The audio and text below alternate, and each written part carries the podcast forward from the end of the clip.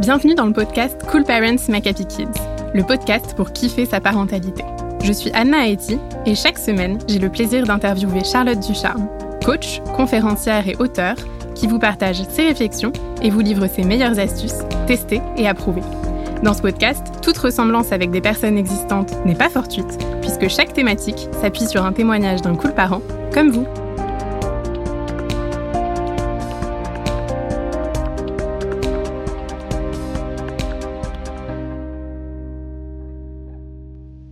On parle des enfants qui peuvent être très demandeurs et qui notamment ont beaucoup de mal à jouer seuls. Alors comment faire quand notre enfant nous sollicite tout le temps? Comment l'accompagner tout en se dégageant des moments pour soi? On en discute avec le témoignage de Marianne, maman d'une fille de 5 ans. Marianne nous explique qu'au quotidien, sa fille est très demandeuse en termes de temps et d'attention.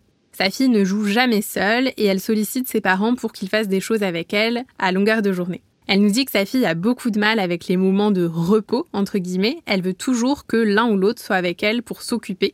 Sinon, elle répète en boucle qu'elle s'ennuie.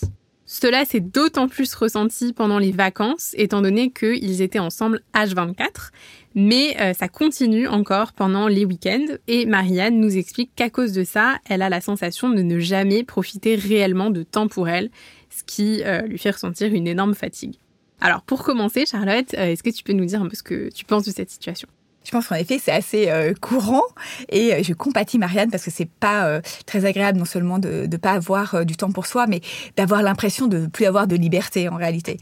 Je pense que les enfants qui s'ennuient, c'est assez courant. Déjà, bravo Marianne, parce que beaucoup de parents auraient mis leur enfant devant un écran, je pense, pendant tous ces temps d'ennui. Et c'est vrai que souvent on dit, oui, mais un enfant a besoin de s'ennuyer je pense que ça vaut aussi le coup de se mettre à leur place et de se dire que si nous-mêmes, nous n'avions pas d'écran, pas de téléphone euh, et pas euh, de livre, puisqu'elle a 5 ans et elle ne euh, sait pas encore lire, et qu'on nous mettait toute une après-midi dans notre maison ou dans notre appartement, on pourrait nous aussi s'ennuyer. Donc on peut aussi voilà comprendre que sans activité qui nous passionne ou sans projet, sans rien, on puisse s'ennuyer. Et je pense que euh, c'est intéressant non pas d'avoir des espaces où l'enfant s'ennuie, mais d'avoir des espaces disponibles chez l'enfant. C'est-à-dire des espaces où l'enfant peut en effet euh, vaquer à des activités qui l'intéressent, qui l'enthousiasment. Et c'est pour ça que c'est important d'essayer de ne pas avoir une vie qui va à 100 000 à l'heure, où il n'a pas le temps en fait de se poser et euh, de lire s'il aime lire, de faire des dessins s'il aime faire des dessins, etc. Et souvent d'ailleurs, juste à propos de l'ennui, on va reprocher à notre enfant de s'ennuyer et de dire qu'il s'ennuie quand il a rien à faire. Et en même temps que ça, souvent, on va interrompre notre enfant qui est plongé dans une activité où il est à fond, il est en train, euh, je sais pas, euh, de jouer au Lego, de faire euh, des cocottes en papier ou de regarder quelque chose, et en lui disant c'est pas le moment, on y va. Alors que justement là, il est impliqué, il y a un truc qui l'intéresse et ça vaudrait le coup justement de le laisser s'enthousiasmer, comme dirait André Stern. Alors comment est-ce que euh, tu réagirais face à un enfant euh, qui demande sans cesse euh, voilà, cette compagnie d'au moins de ses parents pour jouer? Bah, très clairement, pour un enfant de 5 ans, j'inviterai des copains tout le temps.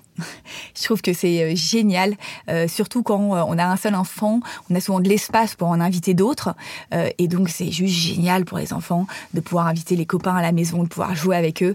c'est des super bons souvenirs, et justement on crée des choses aussi ensemble, surtout quand on a des copains, et je le vois chez les enfants, on a certains copains avec qui on partage certaines passions, certains jeux qu'on aime faire, et c'est des super après-midi. Ça peut aussi être l'occasion justement que notre enfant euh, s'amuse à des choses qui nous ne nous amusent absolument pas. Absolument, exactement.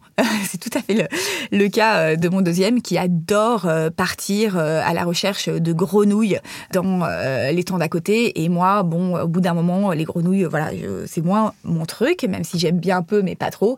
Et donc, on, on invite un copain et voilà, ils peuvent passer des heures à pêcher les grenouilles. Et ça, c'est vraiment chouette de pouvoir partager une passion commune avec un copain. Alors Marianne nous confie qu'elle était elle-même fille unique, comme l'est euh, sa fille donc, mais qu'elle n'avait pas autant euh, ce souvenir de euh, solliciter ses parents tout le temps, dû uniquement au fait d'être fille unique. Qu'est-ce que tu en penses? Je pense que c'est très différent d'une personne à une autre. On n'est vraiment pas tous pareils. Il y a certaines personnes qui sont faites pour euh, bosser tout seul et d'autres personnes qui sont faites pour bosser en équipe. Et on ne doit pas chercher un juste milieu en disant ah bah tiens, il bosse tout seul, faudrait qu'il apprenne à bosser en équipe ou inversement, bah tiens, il bosse en équipe, faut qu'il apprenne à bosser tout seul. Je pense que chacun s'épanouit dans, dans certaines choses et que ça vaut le coup au contraire de créer l'environnement autour de notre enfant qui puisse être épanouissant pour lui de trouver euh, les activités qui l'intéressent et qui euh, le font sentir vivant, qui l'intéressent, qui l'enthousiasment euh, sur certains sujets. alors, est-ce que selon toi, il y a des activités en particulier ou des choses qu'on peut mettre en place pour permettre à notre enfant d'avoir des moments d'occupation seul? Oui, je pense que l'enjeu, c'est d'être très attentif à ce que notre enfant adore faire. Et parfois, comme euh, nous, euh, ça nous plaît pas, ou euh, je sais pas, on trouve ça idiot, ou je sais pas, ça nous intéresse pas, on, on regarde même pas. Ah mais ça, ça l'intéresse mon enfant. Et ça vaut le coup de le retenir pour essayer de d'organiser un environnement avec cette activité qui l'intéresse. Par exemple, mes enfants, un truc qu'ils adorent faire, c'est d'être avec du scotch, de la colle, la poubelle de recyclage, des feuilles et faire des constructions en papier, voilà, des, des inventions. Eh bien, je me suis aperçue que pendant un mois, en fait, j'avais pas racheté de feuilles et il avait plus de scotch et il avait plus de colle. Bah, ils m'en ont pas réclamé parce que voilà, mais je me dis mais en fait c'est trop dommage parce que j'aurais pas fourni le matériel qui euh, avec lequel ils adorent en fait jouer et créer des choses. Et puis parfois quand euh, ils s'ennuient, je leur dire ah mais vous pouvez créer une maquette, vous adorez ça. Donc je les reconnecte aux activités qu'ils aiment euh, bien faire. Et un détail qui a changé notre vie entre guillemets, j'ai un fils qui adore jouer au Lego. Et un jour, euh, mon époux est revenu euh, avec des caisses et des caisses de Lego de son enfance. Et je dis, oh là là là, la catastrophe, euh, c'est quoi tous ces Lego? Et je me suis dit, c'est complètement idiot, il n'y en a pas besoin d'autant, ça prend trop de place. Et en fait, c'est le plus beau truc qui pouvait nous arriver parce que maintenant, Léon adore. Il peut passer mais des heures, des après-midi entières à jouer au Lego. Et en fait, c'est son truc à lui. Et moi, je, trouve, voilà, personnellement, pourquoi en avoir 100 quand on peut en avoir 10 Et en fait, il a une passion de dingue pour ça. Donc aussi trouver les éléments qui peuvent euh, euh, voilà, enthousiasmer notre enfant, passionner notre enfant, c'est juste génial. Mais pour ça, il faut être assez attentif. Alors Marianne nous disait que euh, ce qui la dérange le plus finalement dans tout ça, c'est cette impression de ne jamais avoir de moment rien qu'à elle, de devoir un peu tout le temps être sur le qui-vive en fait pour, pour être dispo. quel conseil tu pourrais lui donner? Bah, je comprends Marianne déjà parce que je pense que ne pas avoir de moment à soi, c'est vraiment hyper compliqué pour juste être bien. Mais l'avantage, si j'ai bien compris, c'est que Marianne est en couple.